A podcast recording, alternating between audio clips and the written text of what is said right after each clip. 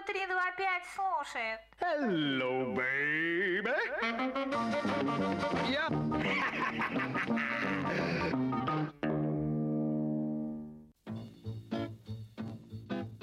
Здравствуйте, уважаемые любители вкусно поесть и о вкусной еде побеседовать. В эфире скорая кулинарная помощь. Служба 325. За звукорежиссерским пультом Павел Гвозденко. У микрофона Михаил Спичка. Я приветствую в студии шеф-повара, президента клуба шеф-поваров Санкт-Петербурга Илью Лазерсона. Илья, привет! Здравствуйте. Программа выходит в прямом эфире, поэтому все вопросы вы можете задавать по телефону 325-6177. Присылайте их также на пейджер 680 15 16 325 6177. Напоминаю на всякий случай номер нашего телефона. Пейджер 680 15 16. Звоните, пишите. Пока что я хочу от Ильи услышать о планах студии Лазерсона, которая уже, я так понимаю, функционирует. Ну, студия в моем лице отдохнула. С чем тебя и поздравляю. Хотя во время отдыха пришлось все равно а, провести кое-что. Значит, был мастер-класс в Вашингтоне в русском культурном центре. Э, я назвал его «Русская кухня с американским акцентом». Ну, скажи в двух словах хотя бы, что имеется в виду. Ну, например, я сделал винегрет. Да, но... ну это понятно. Американский акцент в чем? Американский акцент был в том, что я вместо картошки положил туда авокадо.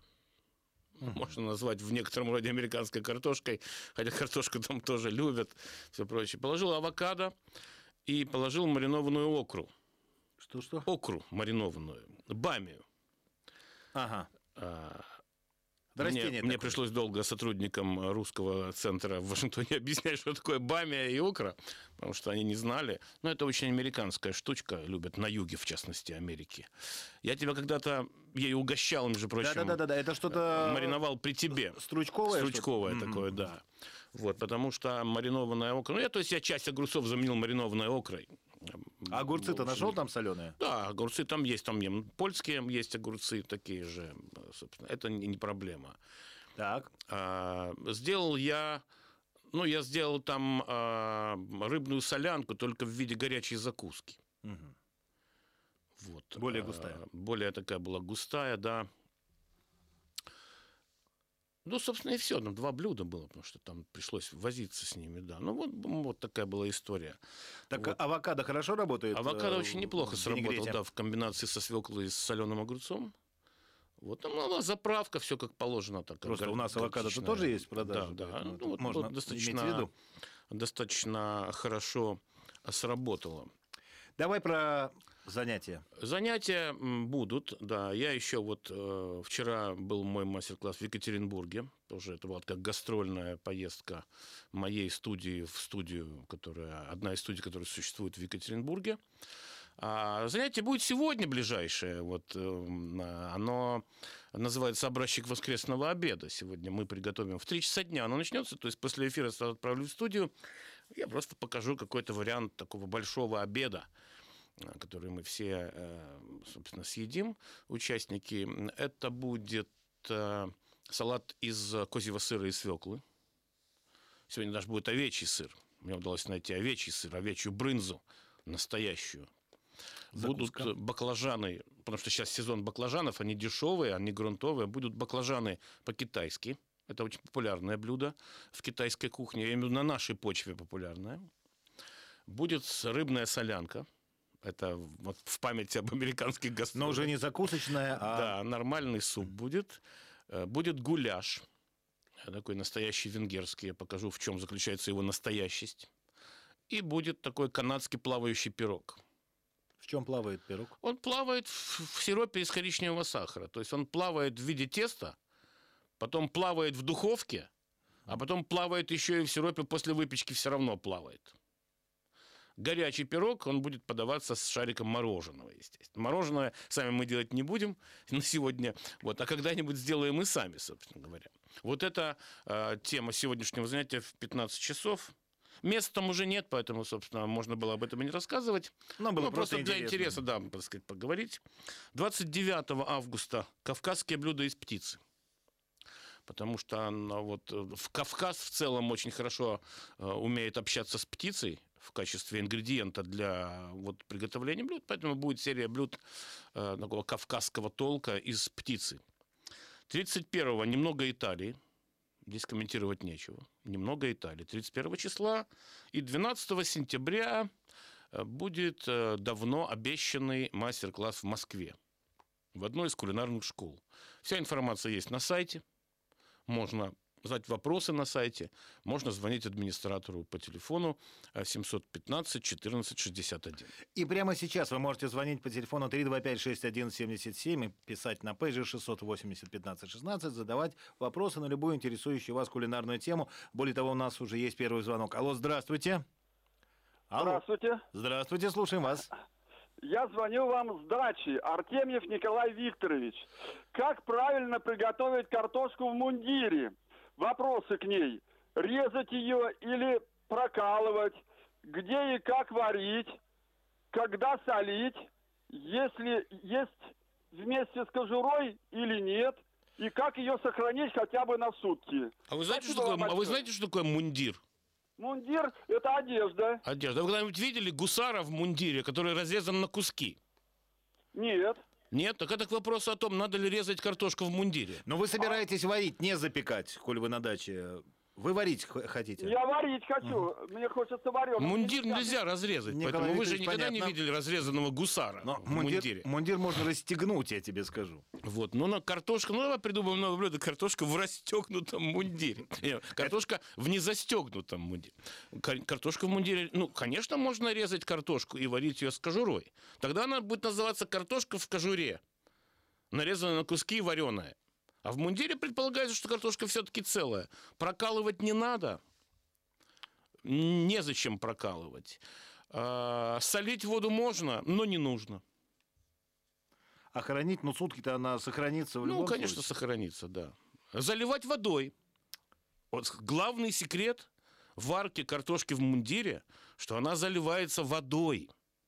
Потому что на даче, я уверен, у вас есть еще и другие жидкости. А, все понятно. А, 325-6177 номер нашего телефона. А, у нас есть звонок, но я бы хотел, чтобы мы обратились уже к нашему первому конкурсу литературно-кулинарному.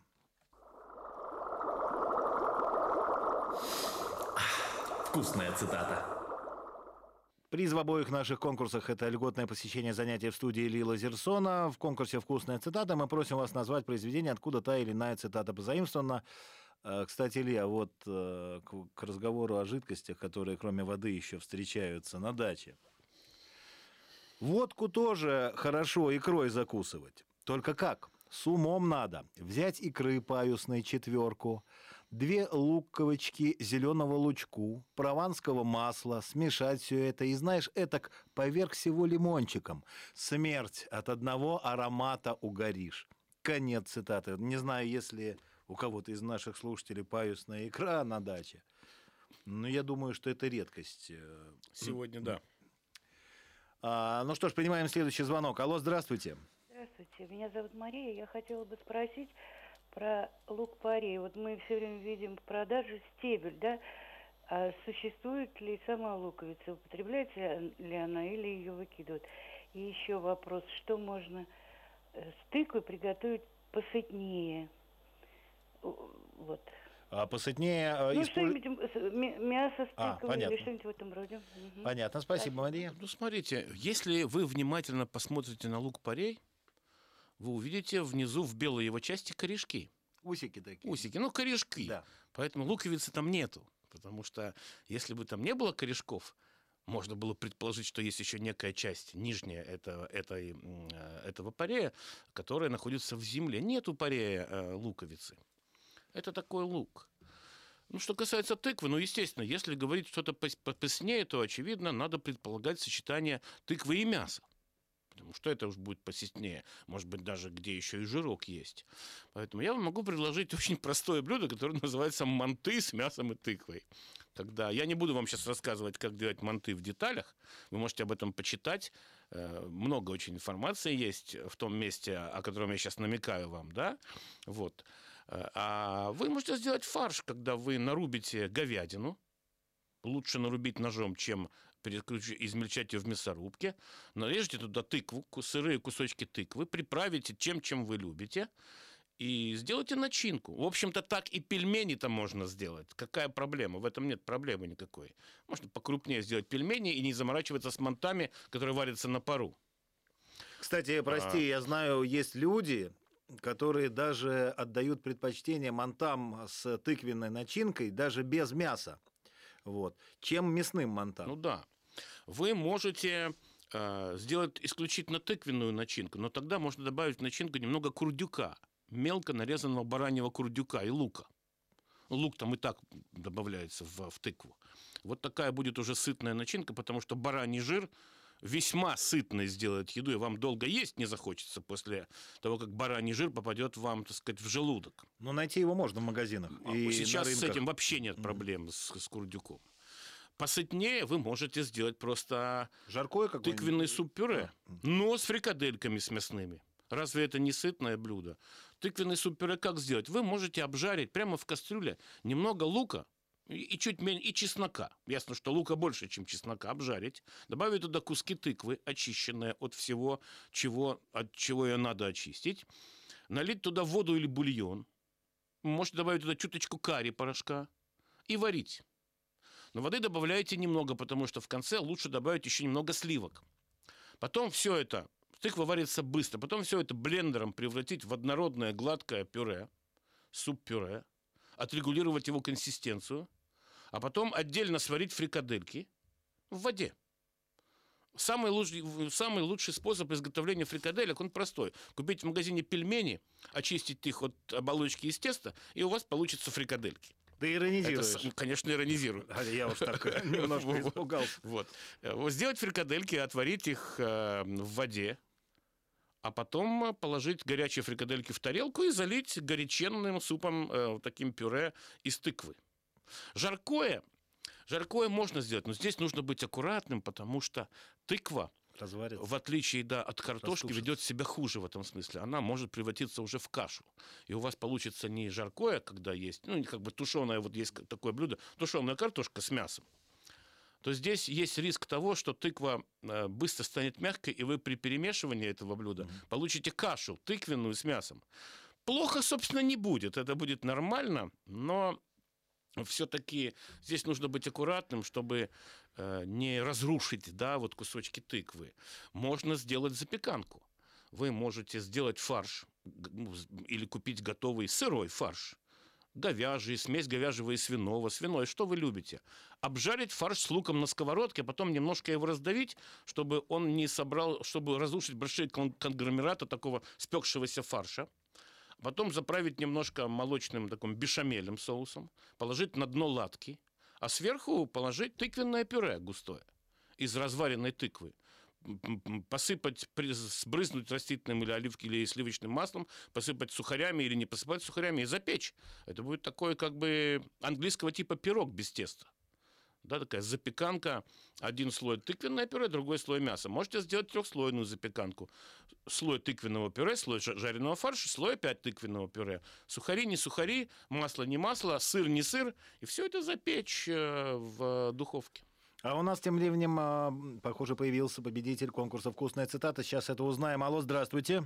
Здравствуйте. Вас зовут? Меня зовут Виктор по-прежнему. Я не первый раз у вас тут отмечаю. Ну, Я хочу, чтобы ваше имя еще раз прозвучало в нашем эфире. Виктор, от- Спасибо.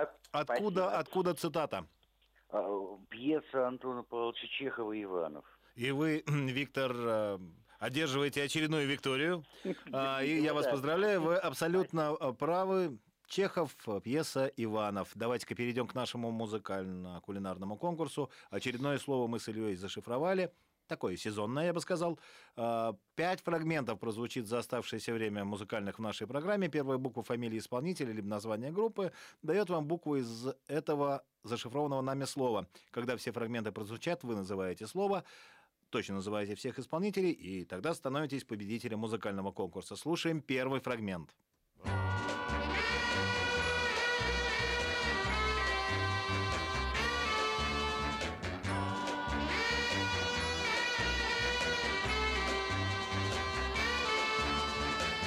so young and you're so old. This, my darling, I've been told. I don't care just what they say, cause forever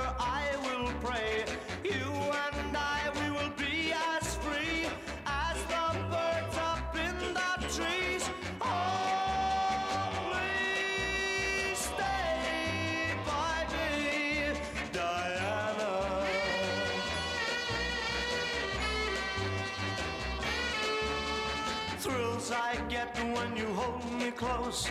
Oh, my darling, you're the most.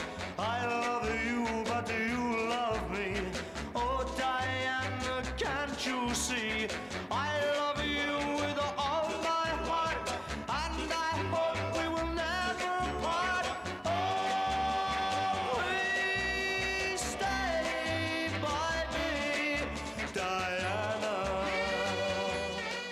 был первый фрагмент нашего музыкально-кулинарного конкурса 325-6177, номер нашего телефона. Алло, здравствуйте.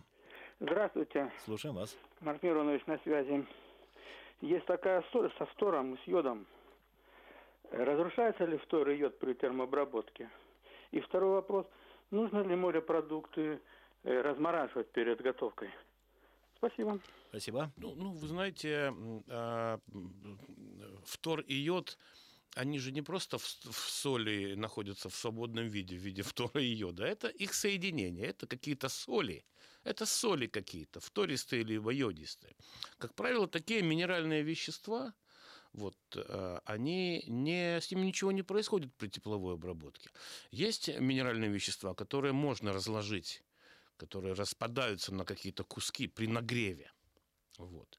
Мне кажется, что йодистые соли и хлористые, они не распадаются при тепловой. Во всяком случае, при тех режимах тепловой обработки, которые находятся в нашем распоряжении. У нас ведь нет особых агрессивных условий. Ну, разве что там жарко или, может быть, на гриле там 300-400, может быть, там иногда. Вот. Так что я думаю, что они не разлагаются. Но хотя здесь, конечно, лучше поговорить с химиками, поскольку они, конечно, знают это лучше, чем я. Вот это всего лишь мои такие предположения как э, химика-любителя, но не как химика-профессионала. Ну уж по поводу морепродуктов-то можно не обращаться к химикам. Ну, конечно, их надо размораживать все-таки перед приготовлением.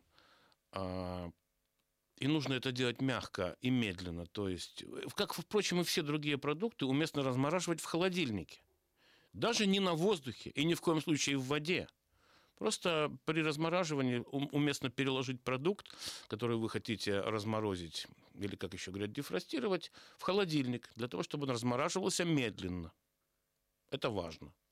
Алло, здравствуйте. Добрый день, здравствуйте. Слушаем вас. Меня зовут Елена.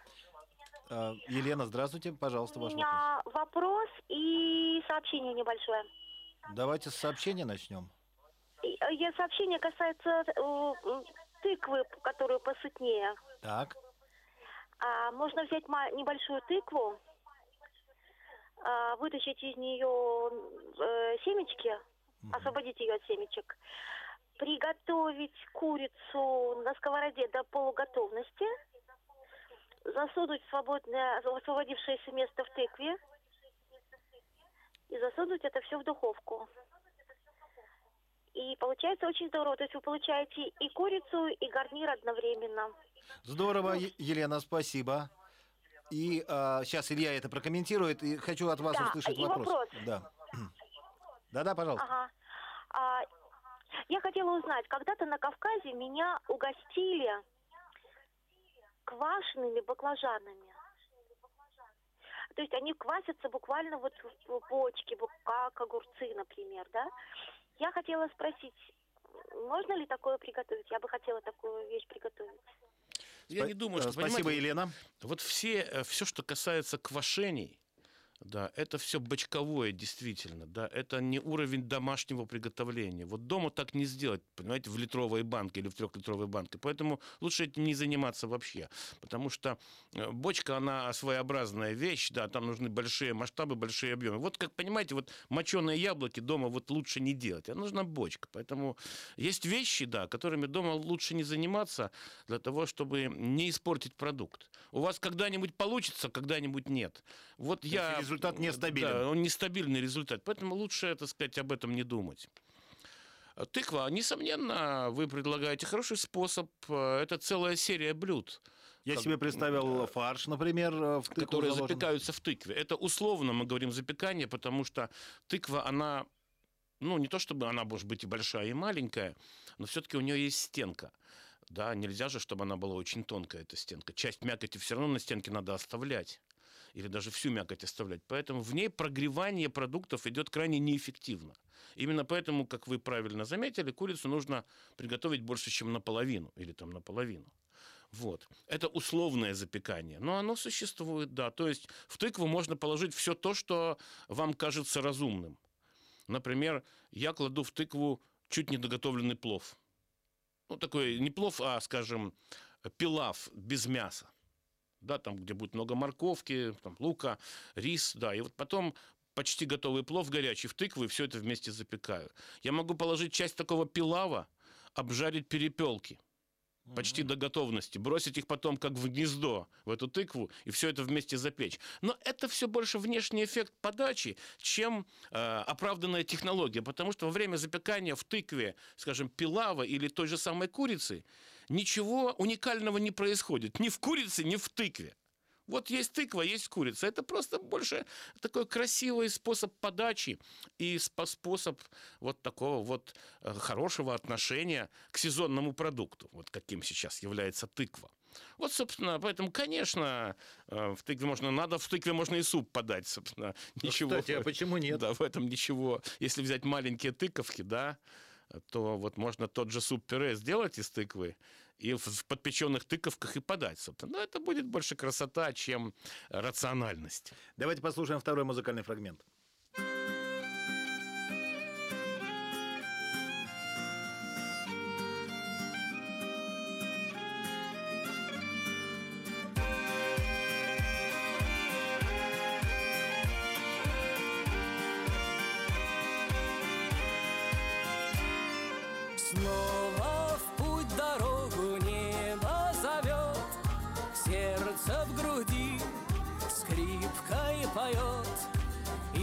Гуляют по бульварам столиц Песни моей любви без границ. Лондон,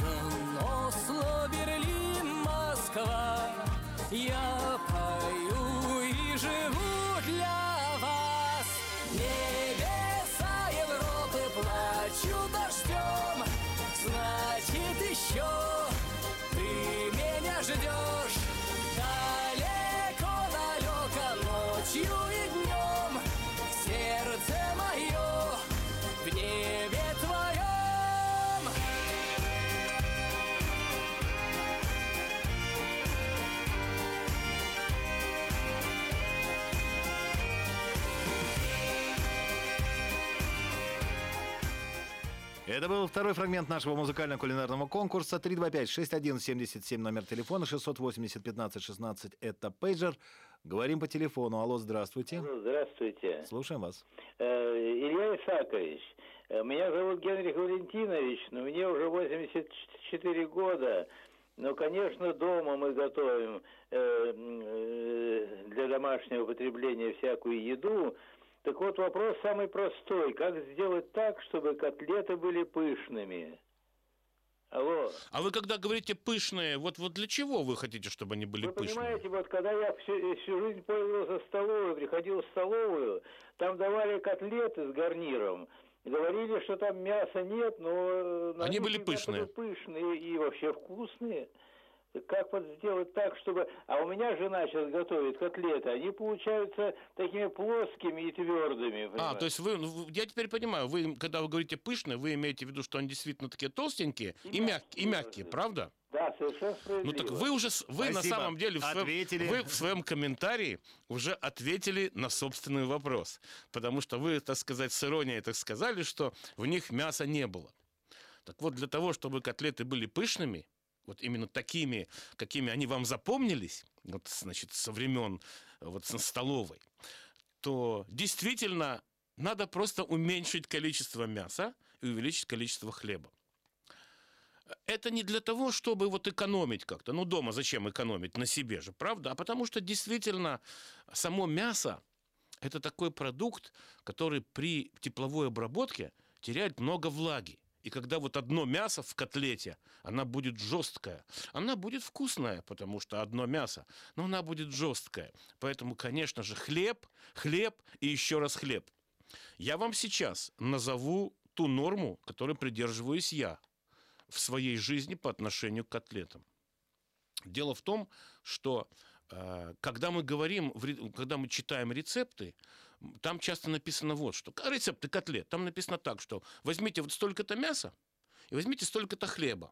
Хлеб намочите там в воде, проливали, и часто хлеб рекомендуют класть в виде кусочков. А черт его знает, какие кусочки или ломтики. Возьмите там 5 ломтиков хлеба, там, не знаю, на килограмм мяса.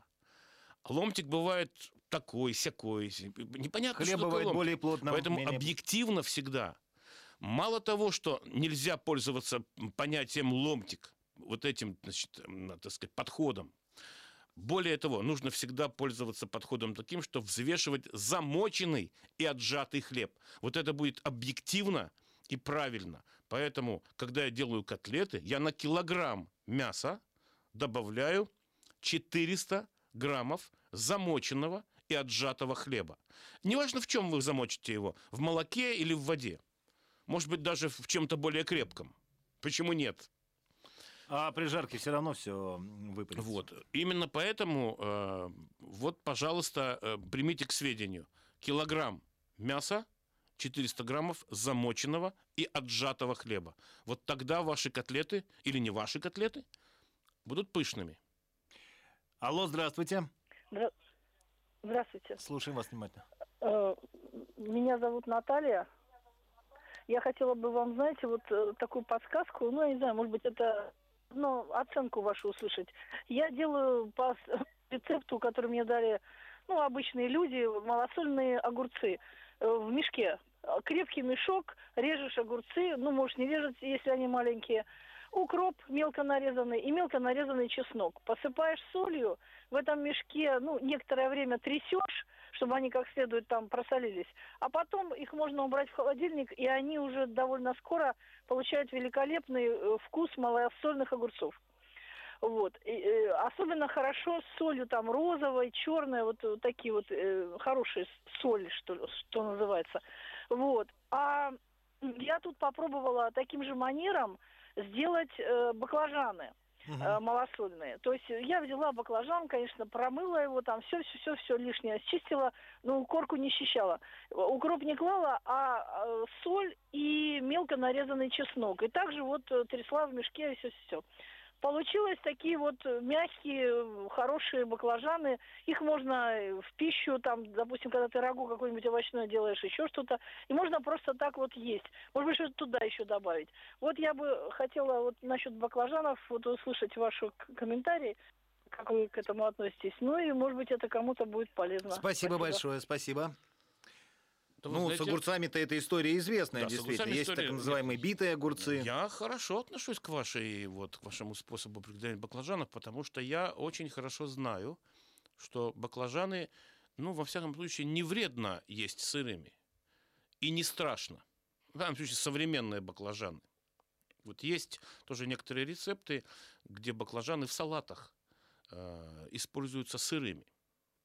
Да, здесь ну, какая-то маленькая эм, опасность есть. То есть никто не погибнет, но это все-таки посленовая культура. Там, знаете, может быть что-то там с желудком, не знаю. Да, но, в самом случае, смертельного исхода не будет.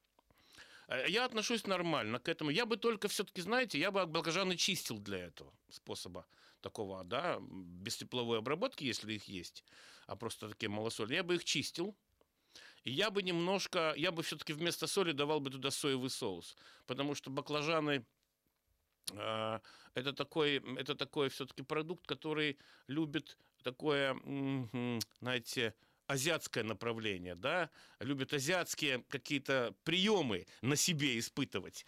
Я бы дал соевого соуса, может быть, кунжутного масла чуть-чуть. Чеснок, разумеется, да, укроп нет. Кинзу, да, укроп нет.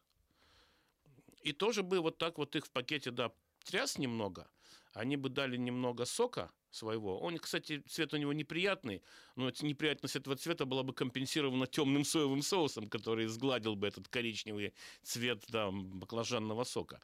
Так что вполне-вполне это должно работать. Это должно работать. Так что, уважаемые радиослушатели, примите к сведению и такой подход. Мы же пока послушаем третий музыкальный фрагмент.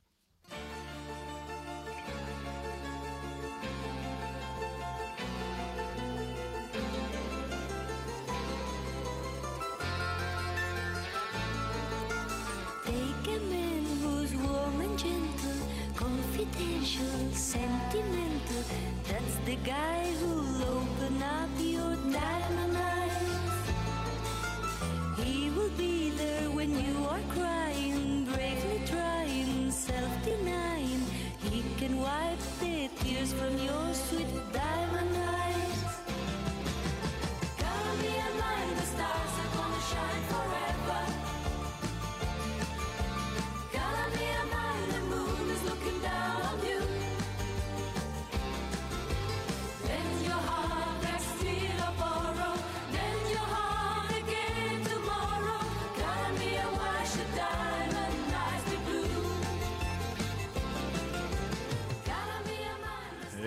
третий фрагмент нашего музыкально-кулинарного конкурса. 325-61-77 номер нашего телефона, пейджер 680-15-16. Говорим по телефону. Алло, здравствуйте. Алло, Здравствуйте, Илья Михаил. Здравствуйте, Дмитрий.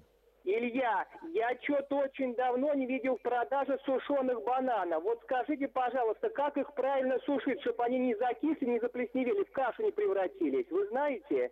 Ну, вы знаете, я, Спасибо. признаться, никогда бананы не сушил.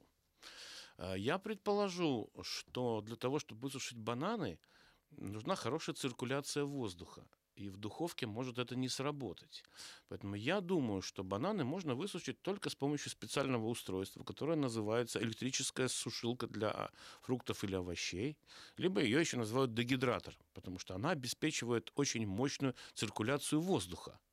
Так сказать, И удаление влаги. Удаление влаги, да. А, хотя я вам скажу, Дмитрий, что бананы, ну, их еще называют вяленые бананы, или сушеные, или вяленые, это одно и то же. Я, собственно, каждый день их вижу в магазине. И я не стал бы, вот как, что, как говорят, заморачиваться тем, чтобы самостоятельно вялить бананы. Вот серьезно. Вы просто внимательнее смотрите в магазине, потому что, знаете, действительно, вяленые бананы, они мигрируют по магазину. Потому что их порой не знают, куда положить. К какому разряду продуктов? Вроде бы это сухофрукты. да? А они порой могут лежать в разделе свежих фруктов, рядышко там где-то, да?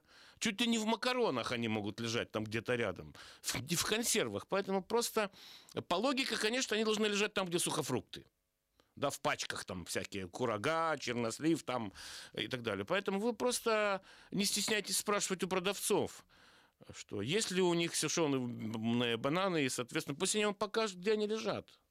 Ну, ну ей-богу, нерационально э, вялить или сушить бананы в домашних условиях. И рискованно. Для И самих рискованно, бананов. да.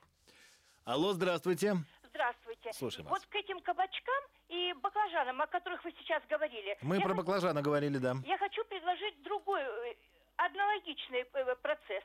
Берете коробочку от мороженого, пластиковую, которая 900 грамм вмещается в пластиковую коробочку от мороженого. Так. В эту коробочку режете один целый кабачок, посолите, посахарите, добавите туда чесночка, можно лаврушку положить и брызнуть уксуса. Взболтал вот так вот, закрыл крепко, э, потряс эту коробочку, поставил на пару часов в комнате, на кухне, на столе, а потом убрал в холодильник. Обалденные кабаки. Получается, они такого а, быстрого маринования? Марин- Маринованные, быстрого приготовления. Очень вкусно. Хорошая история, хорошая Спасибо. история. Там Я уже, знаете, у меня тут уже в голове собирается оркестр, который исполнял бы определенную музыку, э, э, когда музыканты трясут в руках разные, Перкуссию разные овощи, которые находятся в разных емкостях. У кого-то в пакете, у кого-то в пакете из такого хрустящего целлофана, у кого-то в коробочке из-под мороженого, у кого-то в какой-нибудь деревянной стеклянной коробке, у кого-то в металлической коробочке, у кого-то в ведре. Ансамбль овощных Да, перкуссионистов. да, у кого-то в, в ведерке в пластиковом из-под огурцов там тоже там, да. И получается такой, да, ансамбль э, овощных перкуссионистов. И как э, говорил ведущий известного необыкновенного концерта театра Образцова, с окончанием, э, с фугой или там как-то с финалом на водно-бочковом инструменте. Алло, здравствуйте. Здравствуйте, меня Сергей зовут. Слушаем вас, Скажите- Сергей. Скажите, пожалуйста, рецепт теста для орешков. Ну, Сергей, я сейчас не назову рецепт теста для орешков, потому спасибо, что Сергей. это все-таки вещи, которые нужно с цифрами рассказывать. Факт тот, что это пе- песочное тесто. Надо просто найти рецепт песочного теста любого, да, где будет в составе просто мука, масло и сахар. Ну и какой-нибудь аромат, если хотите, ваниль. И делать орешки. Это простое тесто. Я сейчас просто не могу вам сказать никакие цифры. Мы послушаем предпоследний фрагмент нашего музыкального конкурса.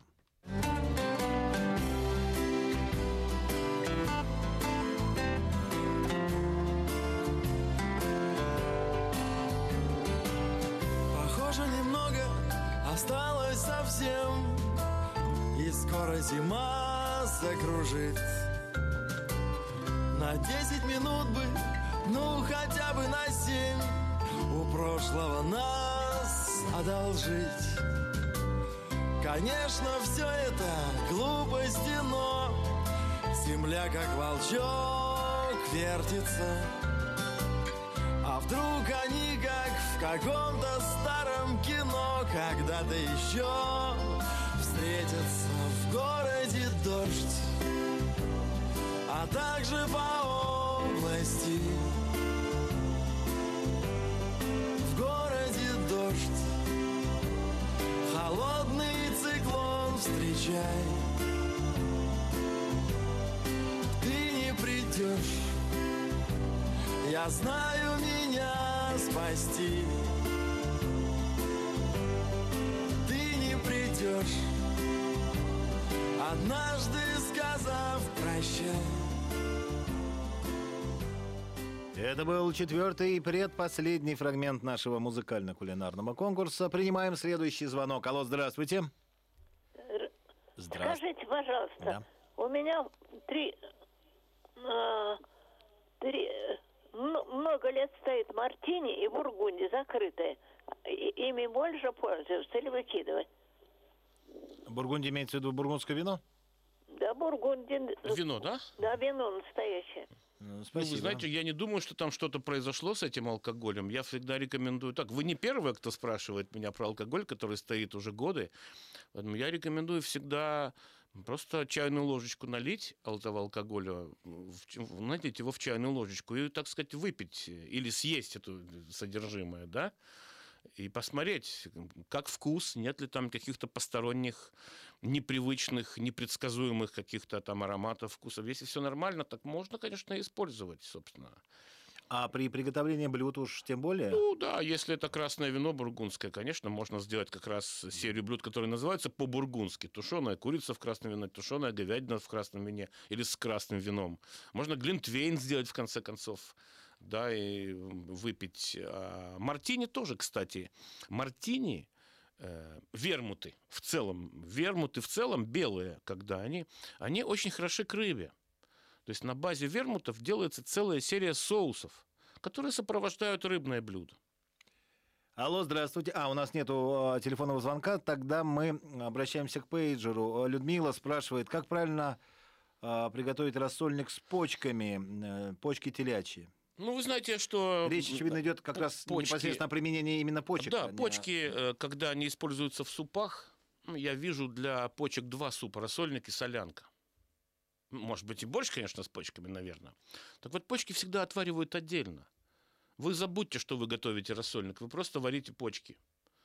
Э, Почки нужно, если даже телячьи, разрезать пополам вдоль. Можно убрать жировые такие протоки, там, которые жировые вставки, потому что они очень пахнут. Почки варят всегда в нескольких водах. А потом вы варите рассольник, как обычно. А потом просто, даже я бы не стал э, нарезанные отварные почки закладывать в кастрюлю, где доваривается рассольник или уже готов. Я бы лучше нарезал почки ломтиками, да, или даже держал бы почки половинками отваренные, не нарезая. И каждый раз, когда я грел бы себе порцию рассольника, я бы клал не такие ломтики, нарезанные почки уже в тарелку и грел бы, ну, в кастрюльку грел бы все вместе. Но сам рассольник должен быть сварен, э, скорее всего, на мясном бульоне. Ну, это не Потому что обязательно. почки не дают такого... э, Нет, бульон от почек нельзя использовать. Он плохой, он невкусный, он плохо пахнет. Конечно, да. Рассольник может быть вегетарианским в той- с точки зрения бульона, а может быть и на мясном бульоне, конечно. Давайте послушаем последний музыкальный фрагмент нашего, нашей программы. Счастье вдруг в тишине постучалось в дверь. Неужели ты ко мне верю и не верю? Падал снег, плыл рассвет, осень моросила. Столько лет, столько лет, где тебя носила? Вдруг, как в сказке, скрипнула дверь. Все мне ясно стало теперь. Столько лет я спорил с судьбой ради этой встречи с тобой. Мерз я где-то, плыл за моря. Знаю, это было не зря. Все на свете было не зря. Не напрасно было. Ты пришло, ты сбылось, и не жди ответа. Без тебя, как жилось мне на свете этом. Тот, кто ждет, все снесет, как бы жизнь не била. Лишь бы все, это все не напрасно было. Вдруг, как в сказке, скрипнула дверь, и пока звучал этот музыкальный фрагмент, как мне подсказывают, у нас уже появился победитель нашего музыкально-кулинарного конкурса. Сейчас мы в этом убедимся. Алло, здравствуйте. Здравствуйте, Как вас зовут? Галина. Галина, вы готовы назвать слово, которое мы сегодня зашифровали, сезонное? Да, готова. Это? Это арбуз. Вы абсолютно правы, Галина. Осталось только назвать исполнителей, которых мы сегодня слышали. Анка Пол. Поланка. Ну. Поланка, да, Поланки, Даяна. поланки. вот. Поланки, Даяна. Александр Рыбак, Так. Небеса Европы, Бакара, Карамия. И э, Ума Турман, э, и Валерий Золотухин, разговор со счастьем. И вы, Галина, абсолютно правы. А, Поздравляем вас. Вы п- победили в нашем конкурсе. А, Действительно, это слово «арбуз», а всех исполнителей, даже название их песен вы а, упомянули абсолютно верно. Что ж, остается у нас еще а, минуты полторы. Тогда почитаем пейджер. Была на ярмарке в Шушарах, продавали казинаки из подсолнечника и меда. Можно ли в домашних условиях сделать казинаки и мед имеются, и семечки? А, сделать казинаки, мед и семечки имеются. Ну, я думаю, что у вас еще и сахар имеется, потому что... То есть меда недостаточно? Меда, ну, это слишком... э, Очень дорого, как в том анекдоте, да, еще на одном меде готовить. Да и может не получиться. Ну, смотрите, казинаки это, собственно, что? Это нечто, то, что определяет э, смысл казинака. Казинаков это, может быть, семечки, орехи, там что-то еще. И э, уваренный сахарный сироп. Так вот, в зависимости от того, насколько сахарный сироп уварен, это называется уже карамельные сиропы, получаются более такие стекловидные казинаки, более жесткие, либо более мягкие казинаки. Определяется только степенью уваривания сахара. Поэтому вы можете взять, например, э, не знаю, там, полстакана сахара, добавить туда 2 столовые ложки меда, добавить туда, может быть, 3 столовые ложки воды, 4 столовые ложки воды, и все это варить, варить сахарный сироп такой. И делать пробу на шарик. Когда варящийся сахарный сироп вы скапываете с ложечки в стакан с холодной водой. И получается шарик или не получается шарик. Мягкий шарик будет мягкие, а жесткий шарик будет жесткие казинаки. Когда вы этим сиропом зальете орехи или семечки. И 30 секунд на то, чтобы напомнить о планах студии Лазерсона. Э, Занятия сегодня есть. Мест э, нету. 29 Я уже, подожди, забыл. Я сейчас должен быстро открыть сайт. потому что Немного Италии, я помню. Да, значит... э, Давай координаты. 29 Кавказ, Курица 31 Италия, 12 Москва, 715 14 61 номер телефона. До встречи.